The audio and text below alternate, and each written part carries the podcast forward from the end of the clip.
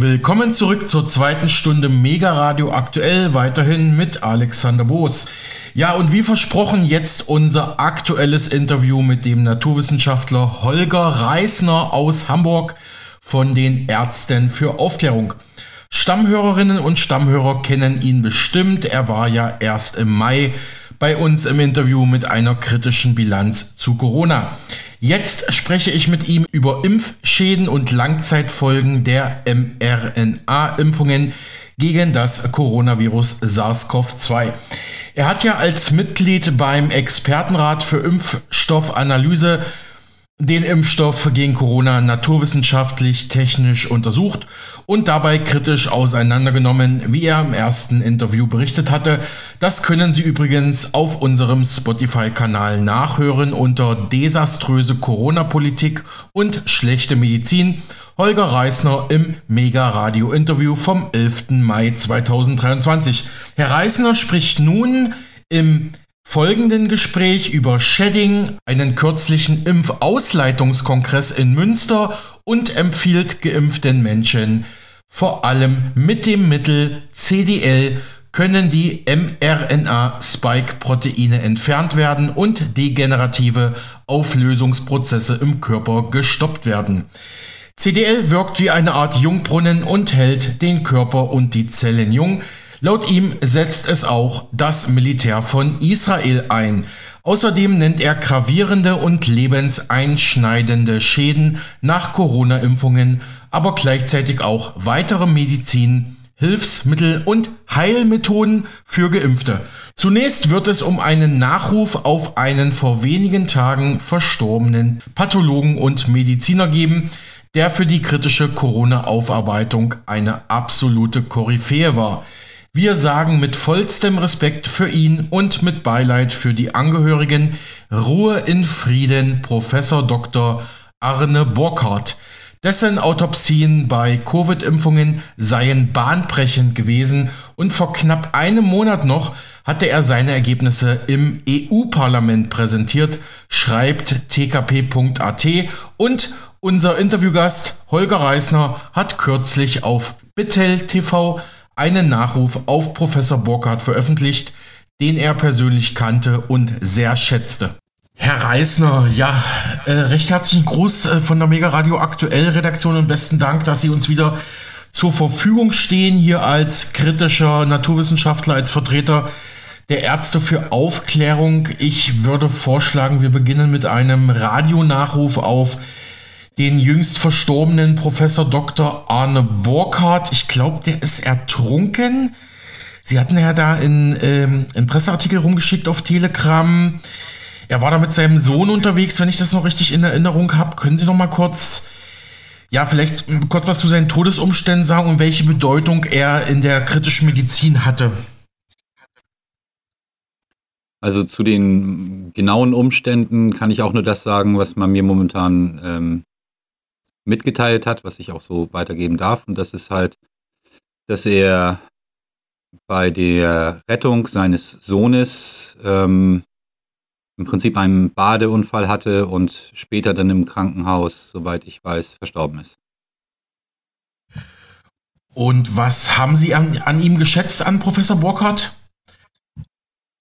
Im Prinzip ist das Wichtigste eigentlich auch so, man könnte jetzt auf der einen Seite sagen, er, hat, er ist gestorben, wie er gelebt hat, nämlich dem Leben verpflichtet. Und ich erinnere mich dann immer ganz gerne an einen Spruch, den wir so gegenseitig hatten. Das ist äh, der klassische Spruch der Pathologie von ihm war ja von den Toten lernen.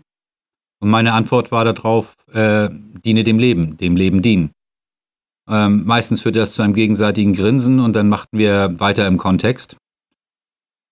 Ähm, das war eigentlich das, was ich mit am, ihm am meisten geschätzt hatte. Die intrinsische Motivation, die er auch hatte, um Sachen selbstständig auf den Grund zu kommen, den Menschen zu dienen. Er war in meiner Gegenwart nie zornig. Ähm, wir haben uns ja damals kennengelernt nach der Veranstaltung der Ärzte für Aufklärung. Im Frühjahr war das 21, wo ich ja auch meine ersten Daten ähm, hatte bezüglich des Impfstoffs.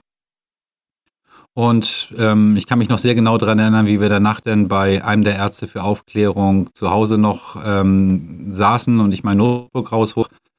Das haben wir uns natürlich nur noch über den Impfstoff unterhalten und äh, war sehr erschrocken.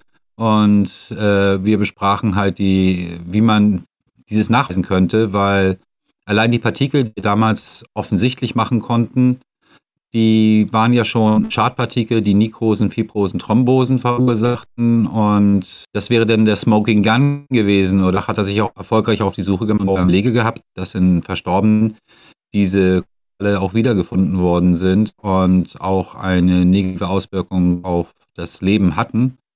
Ein, ich kann mich auch noch gut erinnern, wo wir uns denn danach trafen, wo er seine neuesten Erkenntnisse vorstellte. Das war in dem Moment, wo er darauf gekommen ist, dass er differenzieren konnte zwischen den Schäden, die das Coronavirus verursacht und die von der Impfung ausgehen. Also das kann man sehr genau differenzieren.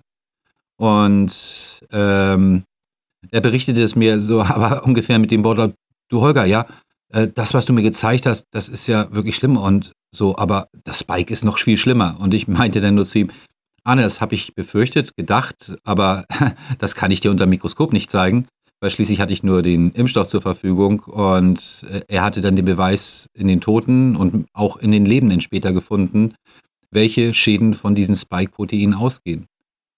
Auf den zweiten Teil Ihrer Frage, welche Bedeutung er für uns hat, es ist ein großartiger Mann von uns gegangen, dem die Welt eigentlich durch diese Aufklärung viel zu verdanken hat. Ich habe einen Freund verloren, der die Situation sehr schnell erfasste, die ich ihm damals zeigte, nachdem ich ja die ersten Analysen halt dieses Impfstoffs äh, vorweisen konnte und äh, der eine geradezu kindliche, intrinsische Motivation danach davon hatte und mhm. sich das auch nie hat leben lassen, selber wissen zu wollen, dem nachzuspüren, zu bestätigen, zu verifizieren, um sich ein eigenes Bild zu bilden. Und dann dieses Bild mit seinen Kollegen zu teilen um auch Fehler auszuräumen oder aber eben Erkenntnisse weiterzugeben. Und er war da sehr gründlich. Schließlich hat er dann auch sehr schnell immer die Proben, die er hatte. Man, man schickt es dann in ein anderes Labor und lässt die nochmal. Das ist eine Verifizierung, damit er, bevor wir irgendwelche Menschen beunruhigen würden durch die Ergebnisse, sicher gehen konnte, dass er die Wahrheit sprach. Und er war halt auch jemand, der genau wie ich, Wahrhaftigkeit liebt. Also selber tun und für das dennoch einstehen, was man herausgefunden und getan hat. Und diesen Menschen haben wir verloren.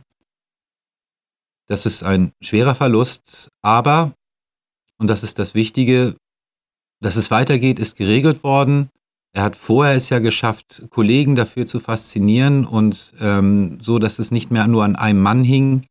Und wir müssen die Fackel seines Werks, das Licht auch weitertragen. Und das denken eigentlich alle. Ein schwerer Verlust, ein großer Gewinn. Und ich denke, wenn er, je nachdem welcher Konfession man es ansieht, ähm, glaube ich, lächelt er uns von oben zu. Oder aber er spielt Poltergeist, um einigen Leuten, die ihn verhöhnt haben oder die die Wahrheit gebeugt haben, noch ein bisschen auf den Keks zu gehen, weil jemand, der in seinem Alter ohne es zu müssen, so viel Tat und Einsatz gebracht hat. Und dann bei der Rettung seines eigenen Sohnes verunglückt ist, im Krankenhaus später verstorben ist, ähm, das denke ich ist ein würdiges Leben. Und dafür, ich danke Arne, dass ich ihn kennenlernen durfte. Und mein Mitgefühl gilt der Familie, den Hinterbliebenen und das Wissen darum, dass sein Werk weitergetragen wird. Hm. Also ist da ein großartiger Wissenschaftler und Pathologe von uns gegangen. Bei tkp.at heißt es in einem Beitrag vom 3. Juni 23 von Thomas Eusmüller, die Autopsien des Pathologen Professor Arne Burkhardt im, im Zusammenhang mit der Covid-Impfung sind bahnbrechend. Vor einem Monat hat er die Ergebnisse noch im EU-Parlament präsentiert. Nun ist ja Herr Burkhardt verstorben. Wir hatten ja auch jüngst den TKP.at-Betreiber Dr. Meyer hier bei uns in schon in zwei Interviews, einmal zu, einmal zu Corona, einmal zu Uranmunition. Und Sie, Herr Reisner, haben ja bei Bittel TV einen ja, Nachruf geschrieben und den auch nochmal auf Ihrem Telegram-Kanal Diene dem Leben verbreitet und da auch nochmal an die großartigen Leistungen von Professor Burkhardt erinnert. Ja, äh, Roger hat äh, halt dann sehr schnell es übernommen, dass wir letztendlich äh, Menschen, die ihn kannten, zusammentrugen. Susharit Bhakti war da und auch noch einige andere. Und wir wollten damit einfach auch zeigen, dass er nicht alleine war, dass es ein schwerer Verlust ist und dass er viele Freunde in dem Umkreis hatte. Und in dem Atemzug habe ich dann auch, ähm, ähnlich wie hier, meine Meinung dazu kundgetan und versucht, diesen Mann zu ehren. Ja. Hm. Noch eine letzte Stimme als Nachruf auf Professor Burkhardt. Der Schweizer Rechtsanwalt Philipp Kruse wird bei tkp.at zitiert zum unerwarteten Tod des Pathologen Professor Arne Burkhardt, der sich höchste Verdienste bei der Aufklärung eines der größten Menschheitsverbrechen erworben hat, der auch meinem Team im Rahmen unserer Strafanzeige gegen die Swissmedic hervorragend geholfen und für die Hinterbliebenen von verstorbenen Impfopfern pro bono unglaublich wertvolle, umfassende Expertise bereitgestellt hat und dem ich persönlich zum größten Dank verpflichtet bin. Wir werden ihm ein ehrendes, dankbares Andenken bewahren und seine Arbeiten vollenden. Soweit der Schweizer Jurist Kruse. Aber ähm, ja, das Leben geht weiter, wie man so schön sagt, und wir halten den Herrn Professor Burkhardt in guter Erinnerung, aber sprechen jetzt doch mal über ein paar aktuelle Sachen. Äh, kurz nach Christi Himmelfahrt waren Sie ja, Herr Reisner, auf einem hochkarätig besetzten Impfausleitungskongress in Münster. Da waren viele Ärzte, Ärztinnen, Mediziner, Immunologen, Psychologen, also da war eine Reihe von verschiedenen Professionen da und da wollte ich Sie mal fragen, waren Sie da auch Referent und ja, was war so ein bisschen das Fazit dieses Kongresses? Also ich selber war als äh, Referent, als Sachverständiger für den Impfstoff letztendlich, also eine technische Analyse, damit es eben auch in das äh, Konzept passt, ähm, geladen und habe dort meinen Vortrag dazu gehalten, wo ich doch sehr erstaunt war, dass immer noch viele Ärzte, weil es war ja ein Kongress für Ärzte und Mediziner, nicht wussten, welch grobe handwerkliche Fehler an diesem Impfstoff äh, drin gewesen sind. Ich spreche jetzt speziell jetzt mal von der Partikelgröße, die bei einem Sterilfilter, was eigentlich Vorschrift gewesen wäre, gar nicht äh, zulässig gewesen wäre. Und ähm, darauf bezog sich das. Aber der Haupttenor war eben Post-Vax, Post-Covid. Beide Themen sind berührt, weil viele Symptombilder sind komischerweise sehr ähnlich.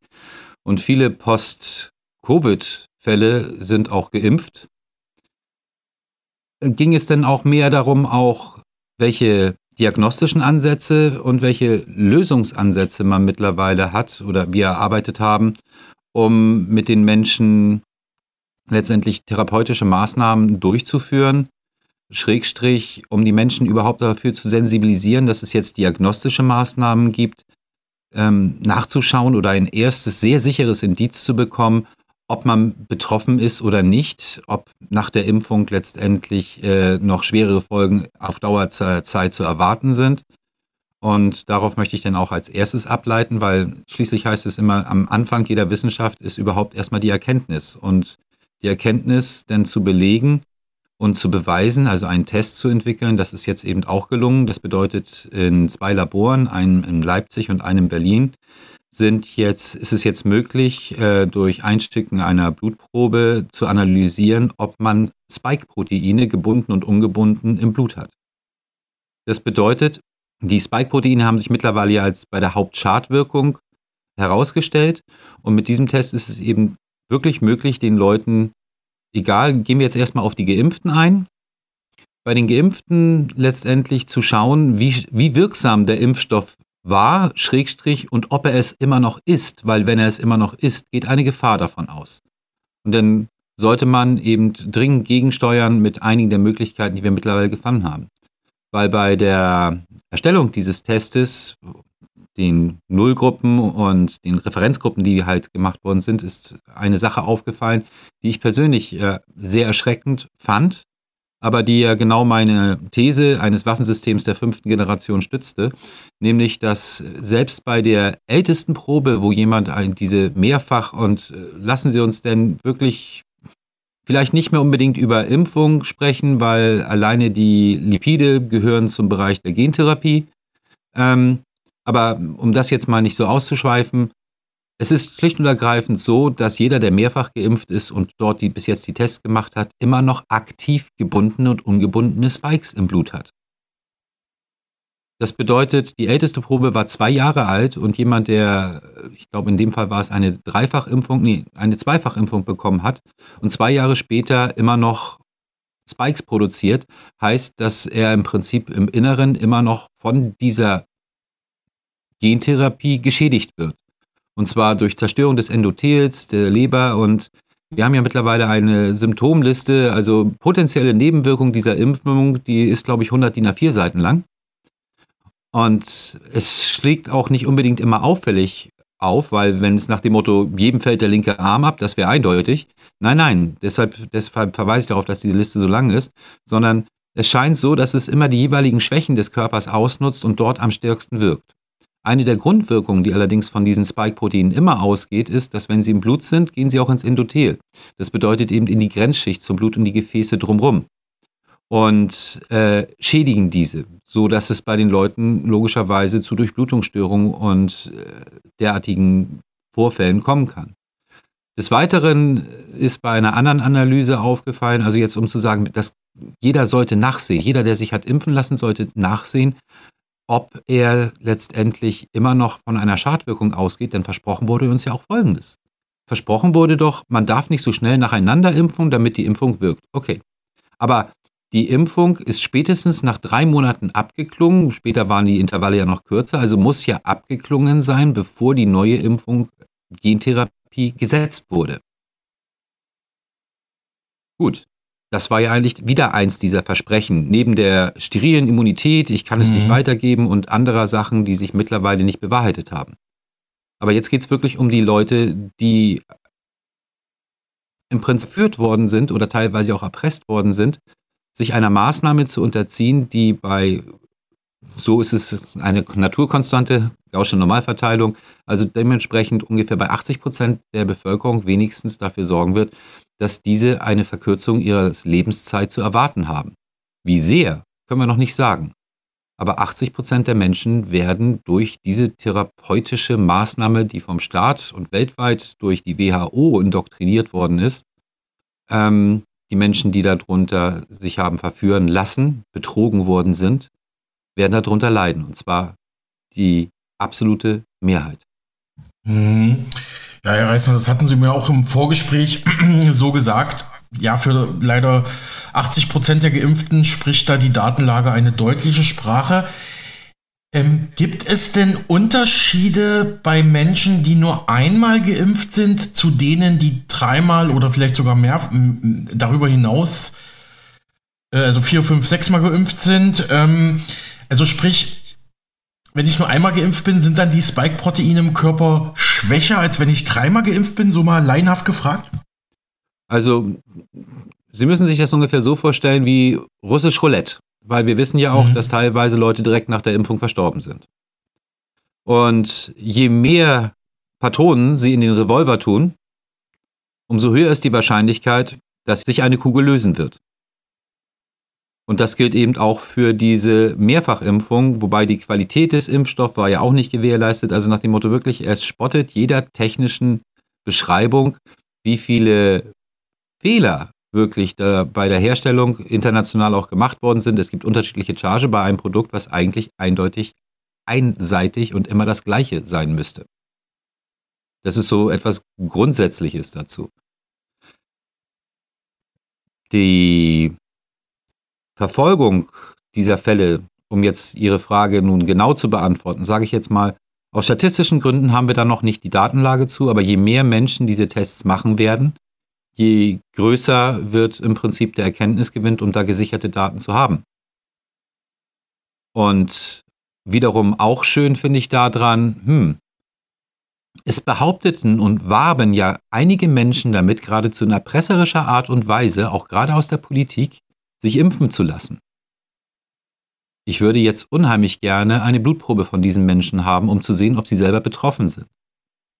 Und das dann in Abgleich zu setzen mit den anderen Blutproben, um zu sehen, dass bis jetzt ja jeder, der sich hat mehrfach therapieren lassen, ähm, betroffen ist, also immer noch aktiv Spikes produziert, würde natürlich sehr viel Ausschluss darüber geben, wie wahrhaftig diese Menschen gewesen sind oder ob sie nur die anderen dazu verführen wollten, im Prinzip sich selber umbringen zu lassen, bloß auf eine schleichende Art und Weise, denn es ist ein schleichendes Gift. Wir haben auch Unterschiede in der Wirkung. Wir haben letztendlich auf der einen Seite die Schädigung der Gefäßwände, auf der anderen Seite kann es aber auch dazu kommen, dass das Blut, äh, die Blutplättchen befallen sind. Das würde wiederum dazu führen, dass äh, Blutungen ähm, nicht mehr abgebunden werden können vom Körper und dementsprechend die Leute also drohen, innerlich zu verbluten dies entspricht auch einem Phänomen, was wir beim Shedding gesehen haben und äh, ich ja selber hier in meinem direkten Umfeld hatte mhm. bei der Übertragung von einem Geimpften auf äh, eine Katze. Es war unsere Katze, weil ich hatte ja gesagt, ich habe nie differenziert zwischen geimpft oder ungeimpft, wenn Menschen wahrhaftig von mir helfen wollten. Und der hatte gerade eine Chemotherapie gemacht und wir hatten ein sehr junges Kätzchen, sieben Wochen alt. Äh, klar, ist niedlich, gestreichelt.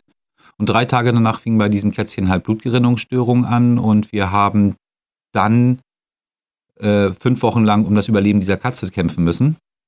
Ich habe ein Sauerstoffbett gebaut und andere Sachen. Das war Elfie. Die ist aber trotzdem ein Jahr später verstorben.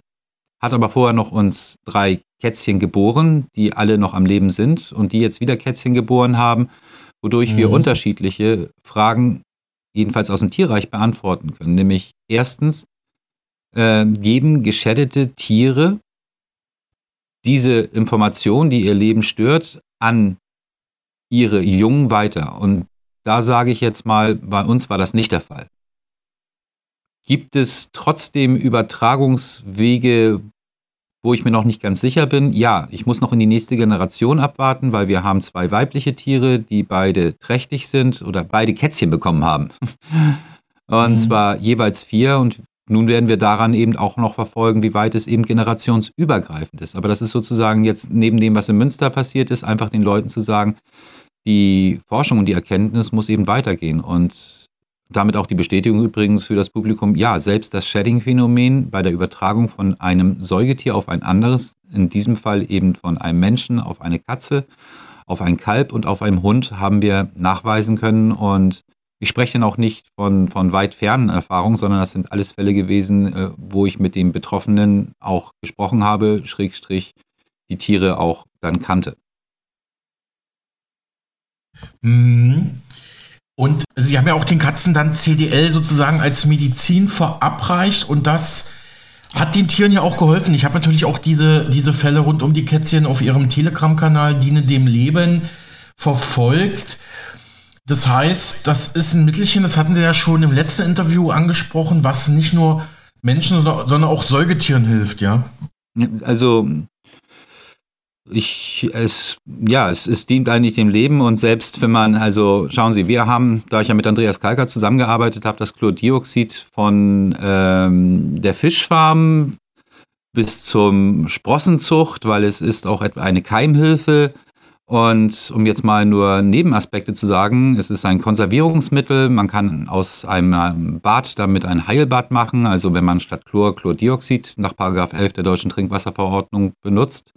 Und es ist von uns auch bei diversen Fällen immer mit eingesetzt worden. Und auch hier wieder hatten wir die Bestätigung, dass es den Menschen, die mit Shedding oder dieser Gentherapie Probleme haben, sehr hilfreich ist. Ähm, als Kontrollmechanismus hatten wir hier bis jetzt allerdings, weil der Test ja neu ist, nur die Dunkelfeldmikroskopie zur Verfügung, woran wir relativ äh, schnell eben auch Erfolge im Blutbild absehen können. Und einer der, der einfachsten Mittel ist schlicht und ergreifend ähm, bei einem Probanden halt das Blut erstens über einen längeren Zeitraum zu beobachten und dann eben die Abweichung einfach zu sehen. Und das kann man auch sehr schön mit dem Menschen dann live an der Kamera verfolgen, was ich dann auch ganz gut finde, weil das dass, wenn man sieht, dass man Heilungserfolge hat, dann stärkt das auch die Selbstheilungskräfte und den Willen nach Leben. Und das ist wirklich einer der wichtigsten Faktoren, um gesund zu werden. Also Chlordioxid ist für uns hier immer eigentlich eins der ersten Mittel, weil ich kann kaum was fehl machen. Ich habe es immer bei mir, ob ich eine Wunde behandeln will oder eine Infektion im Auge habe.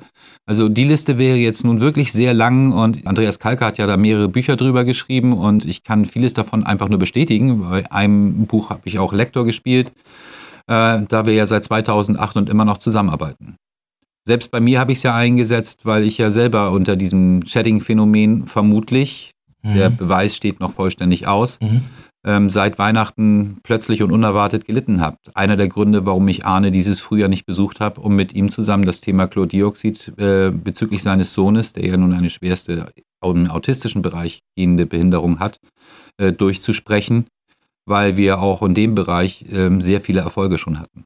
Hm, Herr Reisner, ich glaube, wir müssten an dieser Stelle nochmal das Shedding kurz definieren und erläutern. Also es bedeutet einfach, ein ungeimpfter trifft auf einen geimpften und der geimpfte überträgt über ja, Shedding-Prozesse, sage ich jetzt mal, die Impf ähm, oder die, die, welche Körper überträgt er da auf den ungeimpften dann?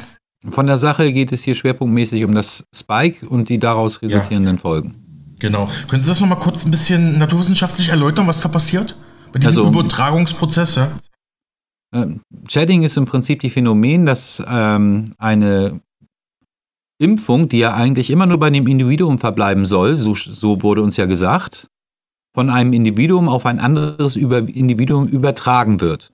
Hierfür stehen verschiedene Wege zur Verfügung. Den ersten Nachweis des Sheddings haben wir erbracht, das war im Anfangs Sommer 21, weil wir dort letztendlich nach den Impfungen Beobachtungen hatten, wo wir über die IgGS, also über die Unterscheidung der spezifischen Antikörper, die eben unterschiedlich sind, ob das nun für das Spike der Impfung ist oder aber für das Coronavirus, dieses SARS-CoV-2-Biowaffenvirus ist. So konnte man damit die erste Differenzierung machen, ob jemand sozusagen eine, das ging ja auch darum, um den Immunstatus und sowas nachzuweisen zur damaligen Zeit. Und da fiel uns eben auf, weil wir in unserem Umfeld eben auch Menschen haben, wo sich Menschen haben erpressen lassen, um die Familie weiter zu ernähren oder weil es Pflicht in der Anlage war, um die Familie weiter zu ernähren und sie den Job nicht aufgeben wollten, weil sie es eigentlich liebten. Gerade im medizinischen Beruf war das ja mit dem Zwang nachher etwas kritisch.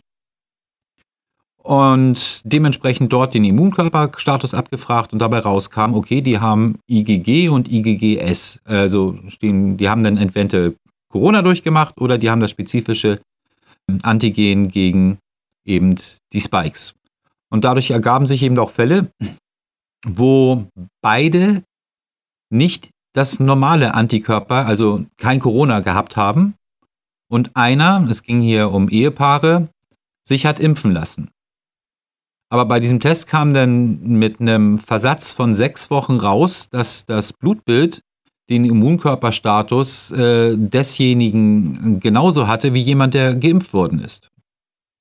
Und das war der erste Beleg dafür, für mich jedenfalls ähm, aus Feldversuchen heraus abgeleitet oder aus direkter Beobachtung, dass eben ähm, Shedding, das ist dieses Phänomen der Übertragung, auf jeden Fall auf diesen Übertragungswegen. Gut, okay, bei Ehepartnern und Freund und Freundinnen gehe ich davon aus, dass die einander auch lieb haben, also engen körperlichen Kontakt haben.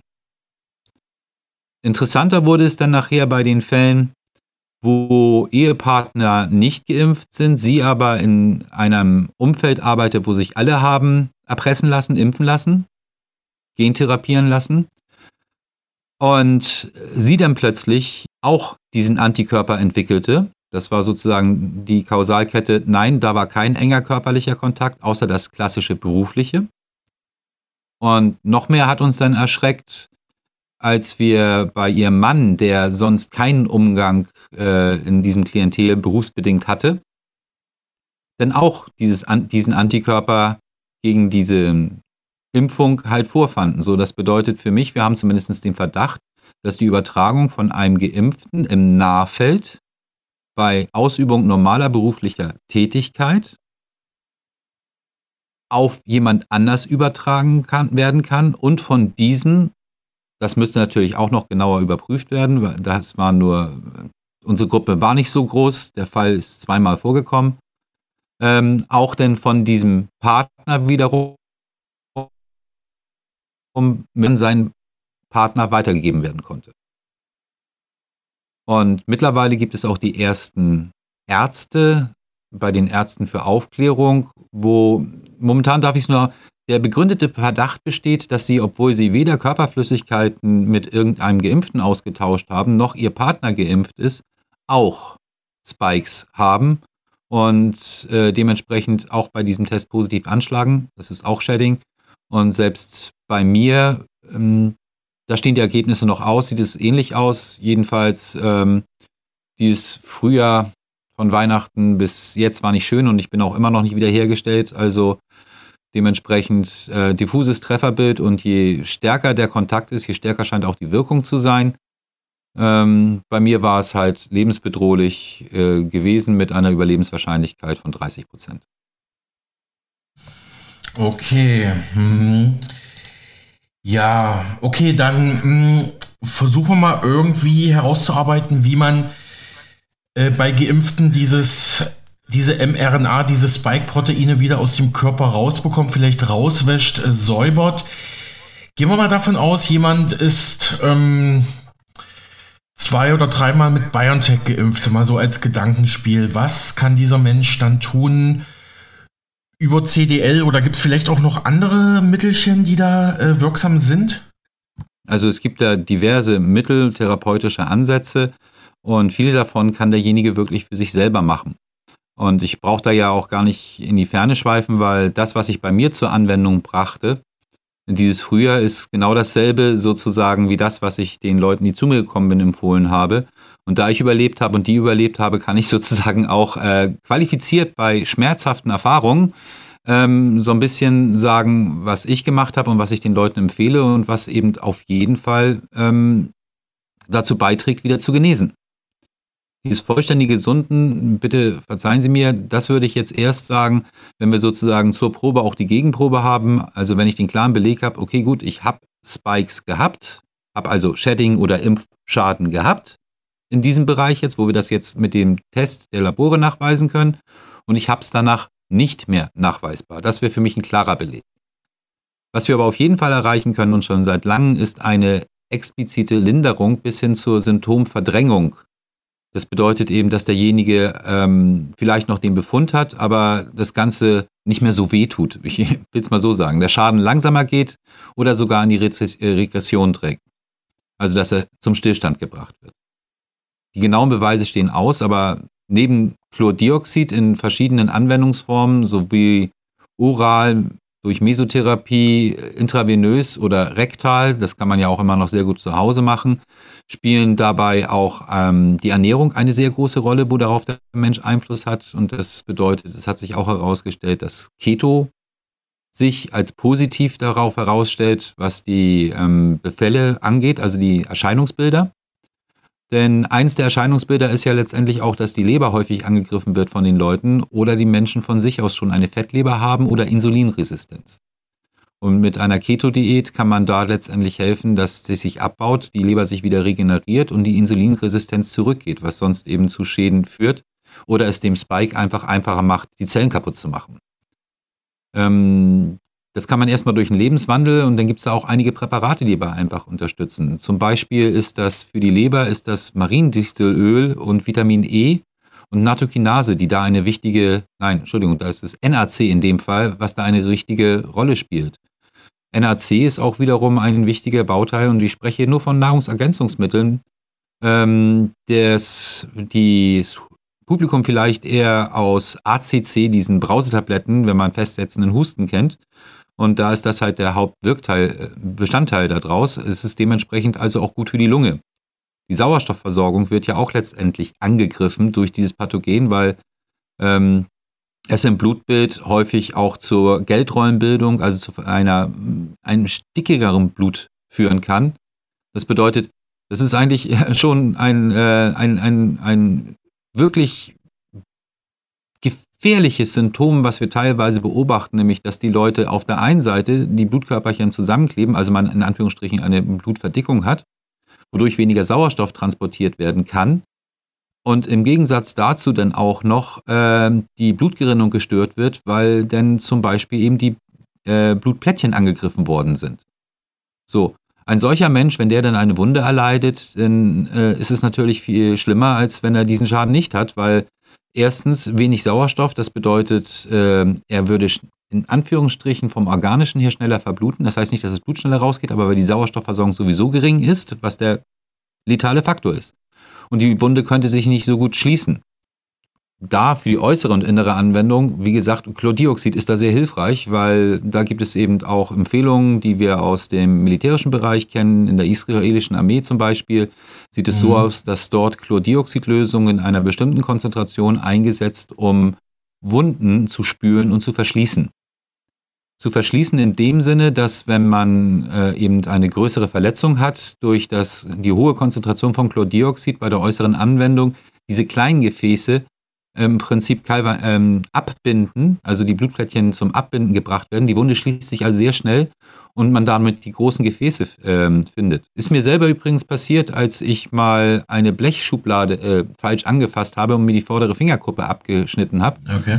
Ähm, da habe ich dann gesagt, gut, okay, das blutet ja, kann sich jeder vorstellen. Also so, dass man die vordere Fingerkuppe so ein bisschen anklappen kann, ein bisschen mehr. Und dann habe ich einfach ein Schnapsglas genommen, da Chlordioxid reingedämmt, meinen Finger reingemacht und nach fünf Minuten war die Wunde wieder geschlossen. Es blutete nicht weiter, was bei einer so großen Verletzung ungewöhnlich ist. Um jetzt wieder das, was dort gelehrt wird und ich in vielen Bereichen auch selber erlebt habe und auch wieder an mir selber erlebt habe. Wäre ein Tipp, Mariendistel hatten wir erwähnt, Vitamin E hatten wir erwähnt, NAC hatten wir erwähnt. Es scheint sich auch Natokinase als positiv herausgestellt zu haben. Natokinase ist im Prinzip äh, milchsauer vergorenes Soja-Eiweiß. Ich glaube, unter Kimchi kennt man das beim Vietnamesen auch mit allgemeinem Gemüse, weil es da eben um dieses äh, spezielle Bakterium geht, was da eine Verstoffwechslung stattfindet, so dass es wieder ein Ernährungstipp ist oder ein Nahrungsergänzungsmittel, was dienlich sein könnte, ähm, was bei mir persönlich noch sehr viel geholfen hat, ist CBD-Öl. Okay. Und zwar gibt es da eben auch eine interessante Studie. Alleine mit dem CBD-Öl, genau wie mit dem Chlordioxid, hätte man zum Beispiel diese gesamte Pandemie, wenn man wirklich gewollt hätte und auf die Studien gehört hätte, die es dazu gab, und dem das Wissen angewandt hat, was zum Beispiel beim Chlordioxid das Militär hat, wo es zur Beseitigung von biologischen und chemischen Gefahrenlagen eingesetzt wird, äh, komplett verhindern können, weil CPD hat die Eigenschaft, dass es bei sogenannten RNA-Viren, äh, die vertragen sich nicht so gut. Oder sagen wir so, da wäre es ein Antidot. Das kann man also als Gegenmittel einsetzen. Rausgekommen ist es daran, dass in einigen Ländern bei Epilepsiefällen äh, CPD verschrieben wird und während der Corona-Zeit fiel halt auf, dass wir dort viel weniger Betroffene hatten. Also die überhaupt erkrankt sind. Und wenn sie erkrankt sind, äh, es war milder. Bei mir persönlich und den Leuten, die mit Impfnebenwirkungen zu tun haben, also, Entschuldigung, gentherapeutischen Nebenwirkungen zu tun haben, ich verhaspel mich auch immer noch, weil ich mhm. ähm, mit den Menschen häufig genug darüber spreche, die es sonst nicht verstehen. Ähm, ist der zytogene Sturm auch eines der Nebenwirkungsbilder. Das bedeutet, dass der Körper anfängt, über sich selber vorzugehen. Und genau da wirkt es im Prinzip moderierend. Und ähm, das ist eben eine der Nebenwirkungen dieser BioNTech, Pfizer und sonstigen Plürren, die sehr viele Leute als Impfnebenwirkung halt haben. Ähm, dass es dadurch alleine schon hilft. Es ist, offiziell kann man es im Drogeriemarkt zum Beispiel als Mundpflegeprodukt holen und es ist auch sehr gut fürs Zahnfleisch. Ähm, Dosieranweisung möchte ich hier nicht geben, sonst unterstellt man mir noch irgendwas. Ähm, aber es ist wirklich mit ganz moderaten Möglichkeiten dort auch möglich, den Körper zu unterstützen. Für denjenigen, der bei der Impfung gelitten hat, wäre es ein Ansatz, um eben zytogene Stürme zu verhindern oder aber jetzt nachfolgende durch das geschwächte Immunsystem nachfolgend im Prinzip einfach nur etwas für sich zu tun, weil wenn ich das nehme, was keine Kontraindikation beinhaltet, aber gegen jeglichen RNA-Virus hilft, es fliegen ja noch andere Sachen rum, denke ich, ist das immer positiv, wenn man ein geschwächtes Immunsystem hat. Das wäre jetzt beim CPD. Mhm. Ähm, mhm. Sauerstoff Sauerstoff, partielle Erhöhung des Sauerstoffs in jeglicher Form. Ich nutze dafür Sauerstoffkonzentratoren, ähm, das immer wieder gut ist, weil die Leute eben zur Luft kommen, um damit auch die Zellmembranspannung zu erhöhen. Das ist ein ähnlicher Effekt, wie es das Chlordioxid eben auch auslöst oder vom Wasserstoffperoxid bekannt ist. Elektrotherapie, das bedeutet die Stimulation des Körpers mit äh, zum Beispiel TENS, das ist Elektroreizstromtherapie, hat sich bei mir äh. Dazu müssen die Leute eben verstehen, dass wir doch ein Energiewesen sind. Und das meine ich jetzt wirklich im biochemischen, physikalischen Sinne auch. Weil jede chemische Reaktion ist ein Transfer von Elektronen. Und äh, unsere Leiterbahnen, die wir im Körper haben, brauchen Energie. Und da spielt eben sehr viel in den Bereich rein. Und allein dieses Anpulsen der Muskulatur ja, kann den Leuten auf jeden Fall helfen. Persönlich habe ich dazu eine eigene Meinung, dass es eben sich bis hin zur Erhöhung der Zellmembranspannung und dementsprechend zur Vitalität des äh, Körpers an sich auslöst, was man messtechnisch auch durchaus belegen kann. Kleinster gemeinsame Nenner ist durch die Reizstromtherapie äh, simuliere ich kleinste Bewegungen ohne Gelenkbelastung und habe dadurch eine Verbesserung des Stoffwechsels, damit der Körper vitaler wird. Sport, Bewegung, Dehnung. Viele der Leute, die darunter leiden, haben wirkliche Probleme mit den Gelenken. Ähm, ist auch ganz wichtig. Auch da wiederum gibt es zwei Sachen, ähm, nämlich dass Sport generell eine wichtige Sache ist für den Stoffwechsel. Und zweitens, was da wieder auch sehr viel unterschätzt wird, ist das piezoelektrische Moment. Das bedeutet das Erstellen von Elektronenenergie, dadurch, dass die Knochen zum Beispiel komprimiert werden. Weil Knochen hat eine fast kristalline Struktur und auch wenn das nicht so ist wie zu Feuerzeug, wo es jeder kennt, dieser Funke, der da sprüht, wird damit auch Energie erzeugt. Wärmebehandlung, Rotlicht. Auch da dieses Grundverständnis, jeder kennt dieses wohlige Gefühl, vorm Lagerfeuer zu sitzen oder Rotlichtlampe oder einfach nur mollig warmes Bett oder Badewanne. Ich habe zum Beispiel die ersten zehn Wochen des Jahres jede Nacht fast in der Badewanne zugebracht, bei sehr warmem Wasser. Mhm nämlich ungefähr 38 Grad. Also ich habe ein wenig künstliches Fieber erzeugt. Dabei habe ich zusätzlich vier Liter Sauerstoff genommen und das Wasser war extrem alkalisch, also ein basisches Bad genommen, um die Giftstoffe über die Haut auszuleiten. Damit ist der Trick auch letztendlich verraten.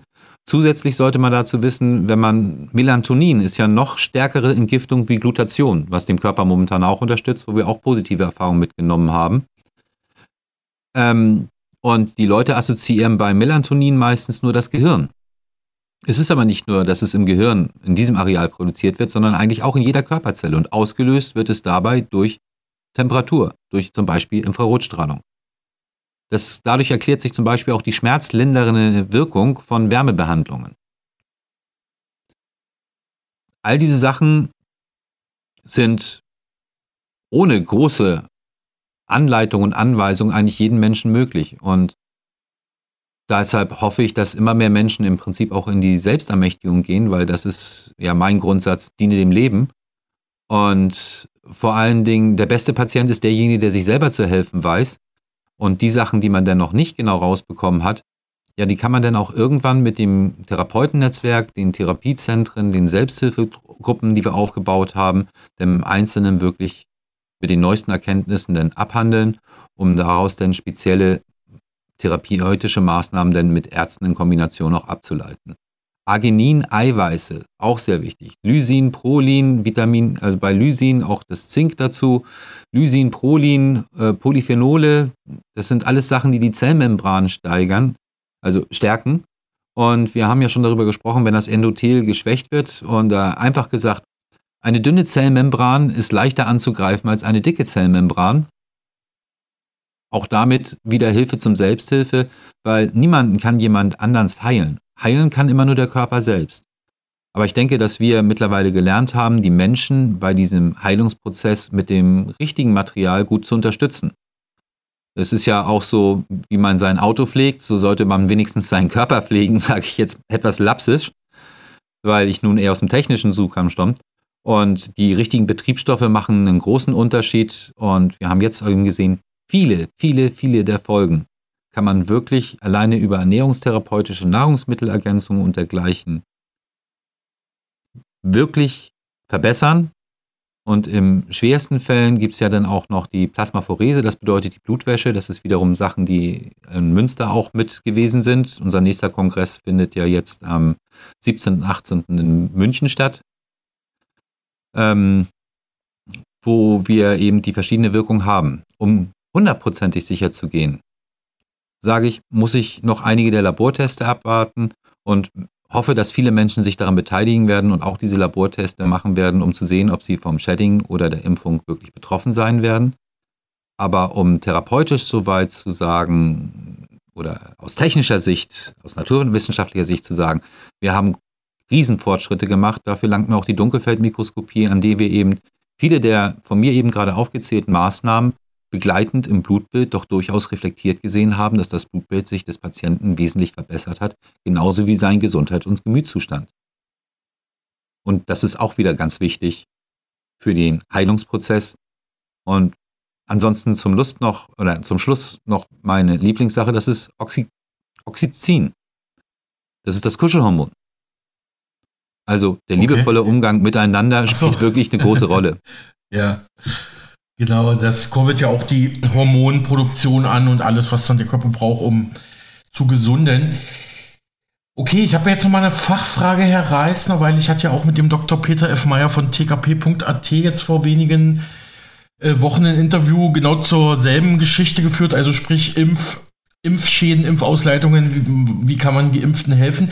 Der hatte tatsächlich auch Vitamin C genannt als ein ja, Mittelchen sozusagen, um Impf, ähm, um, um die mRNA auszuleiten und die Spike-Proteine. Ja, ausleiten würde ich da ein bisschen weit passen, finde ich. Ja. Hm, okay. Also Vitamin C gehört für mich zu dem Bereich, der, der mir am liebsten ist oder worauf ich eigentlich die Leute hinleiten wollte. Das ist im Prinzip, geht es hier immer nur um die Zellkraftwerke, um die Mitochondrien im Hintergrund.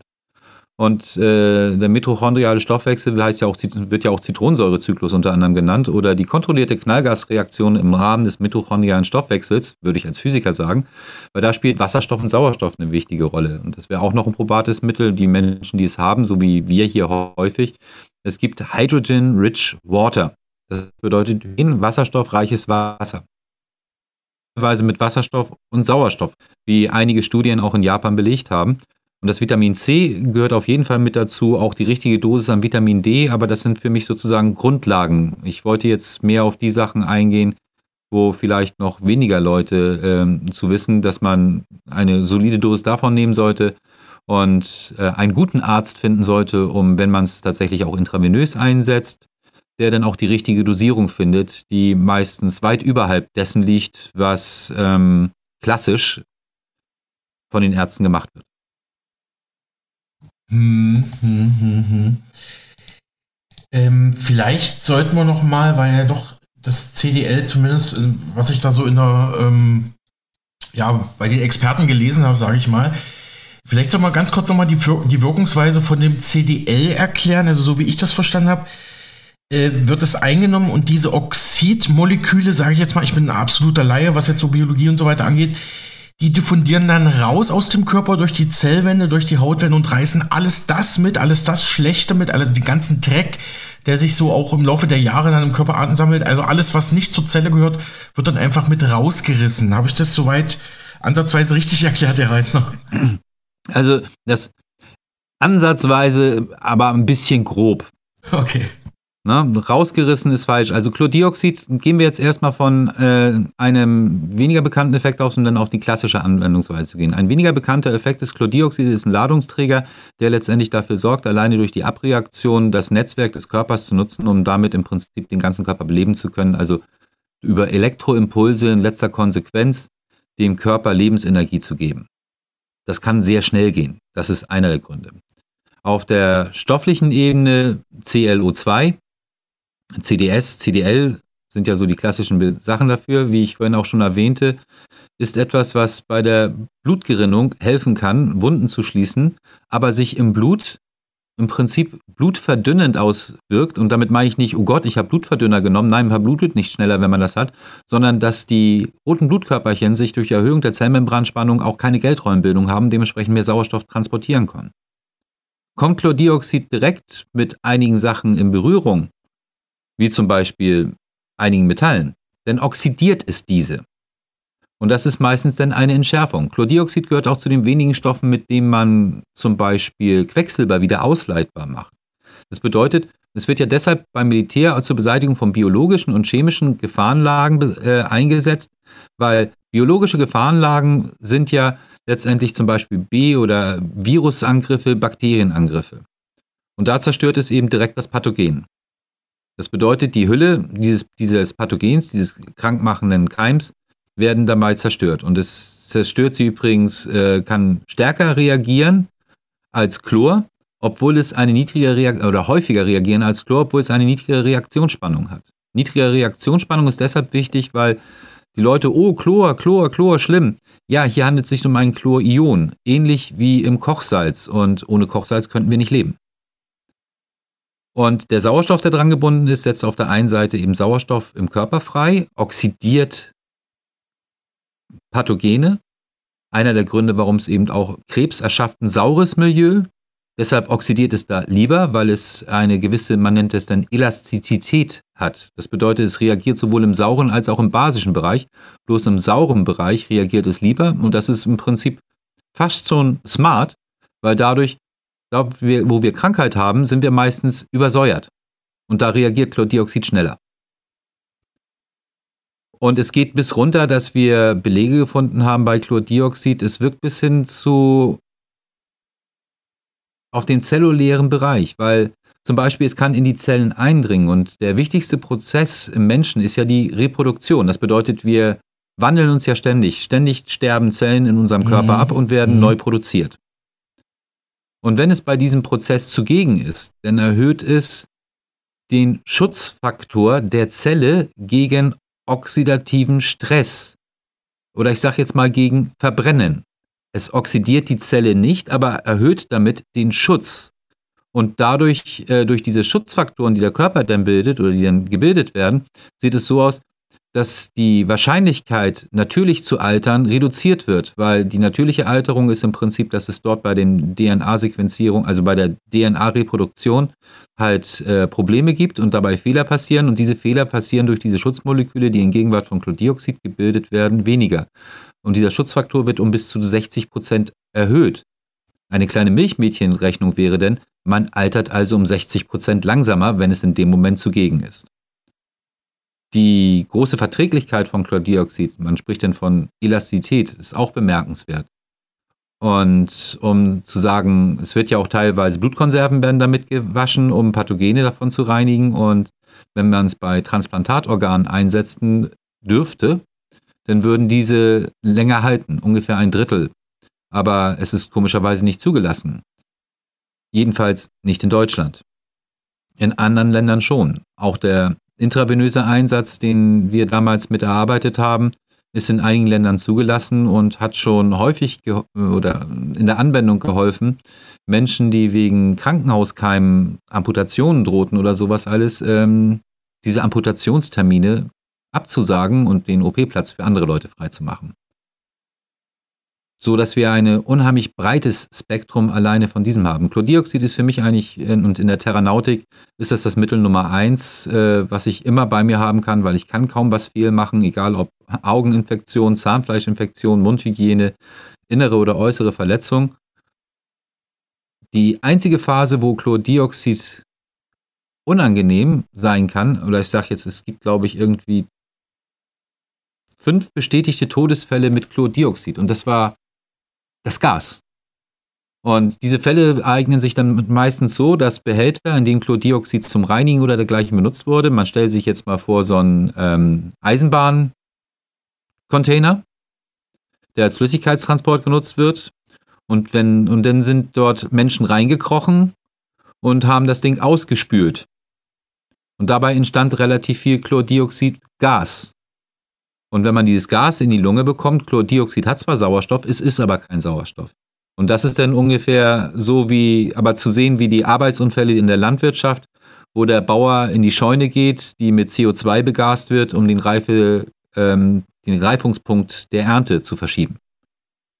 Also da steht mhm. dran, das darf man nicht und sonst und alles Mögliche. Und wenn man sieht, wie viel es eingesetzt worden ist, Denn äh, schauen Sie sich mal an, wie viele Leute alleine an Aspirin schon gestorben sind. Das sind schon Zehntausende und wir wissen momentan von fünf oder sechs Fällen mit Chlordioxid.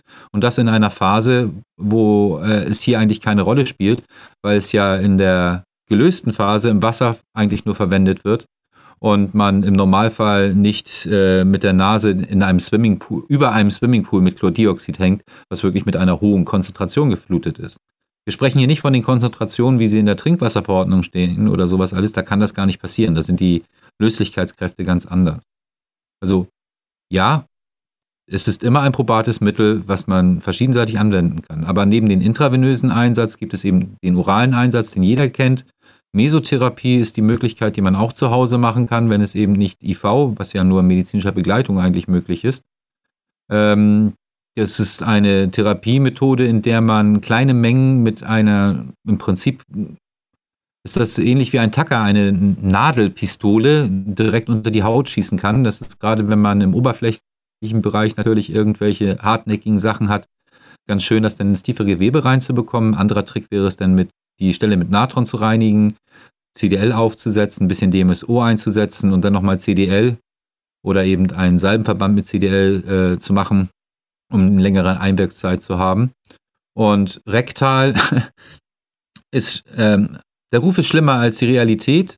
Das bedeutet eben der gute alte Einlauf, den sich jeder zu Hause selber verpassen kann, hat eine phänomenale Wirkung, wenn man ihn eben mit einem lauwarmen, basischen Wasser letztendlich versetzt äh, einführt, weil er dort eine sehr hohe, neben der spürende Wirkung und dementsprechend der Dekontamination des Darms, eben auch eine hohe Absorption des Chlordioxid und der Mineralien hat, weil ähm, die Hauptflüssigkeit, die aus dem Körper entnommen wird, der Hauptwirkstoff und sowas alles, das entschied alles erst im Mastdarm. Das bedeutet eben in der Nähe des Rektums, um es jetzt mal nicht umgangssprachlich auszudrücken.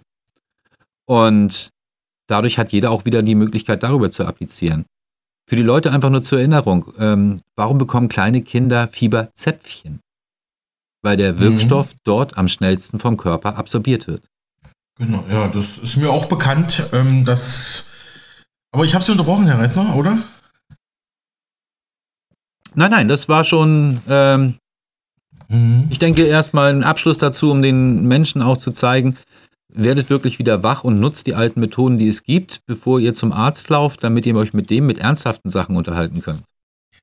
Soweit erstmal bis hierher der Hamburger Naturwissenschaftler Holger Reisner von den Ärzten für Aufklärung und vom Expertenrat für Impfstoffanalyse. Wir werden an dieses Gespräch kommenden Montag erneut andocken. Ja, damit verabschiede ich mich und Sie ins wohlverdiente Wochenende. Bis nächste Woche und natürlich bis dahin eine gute Zeit.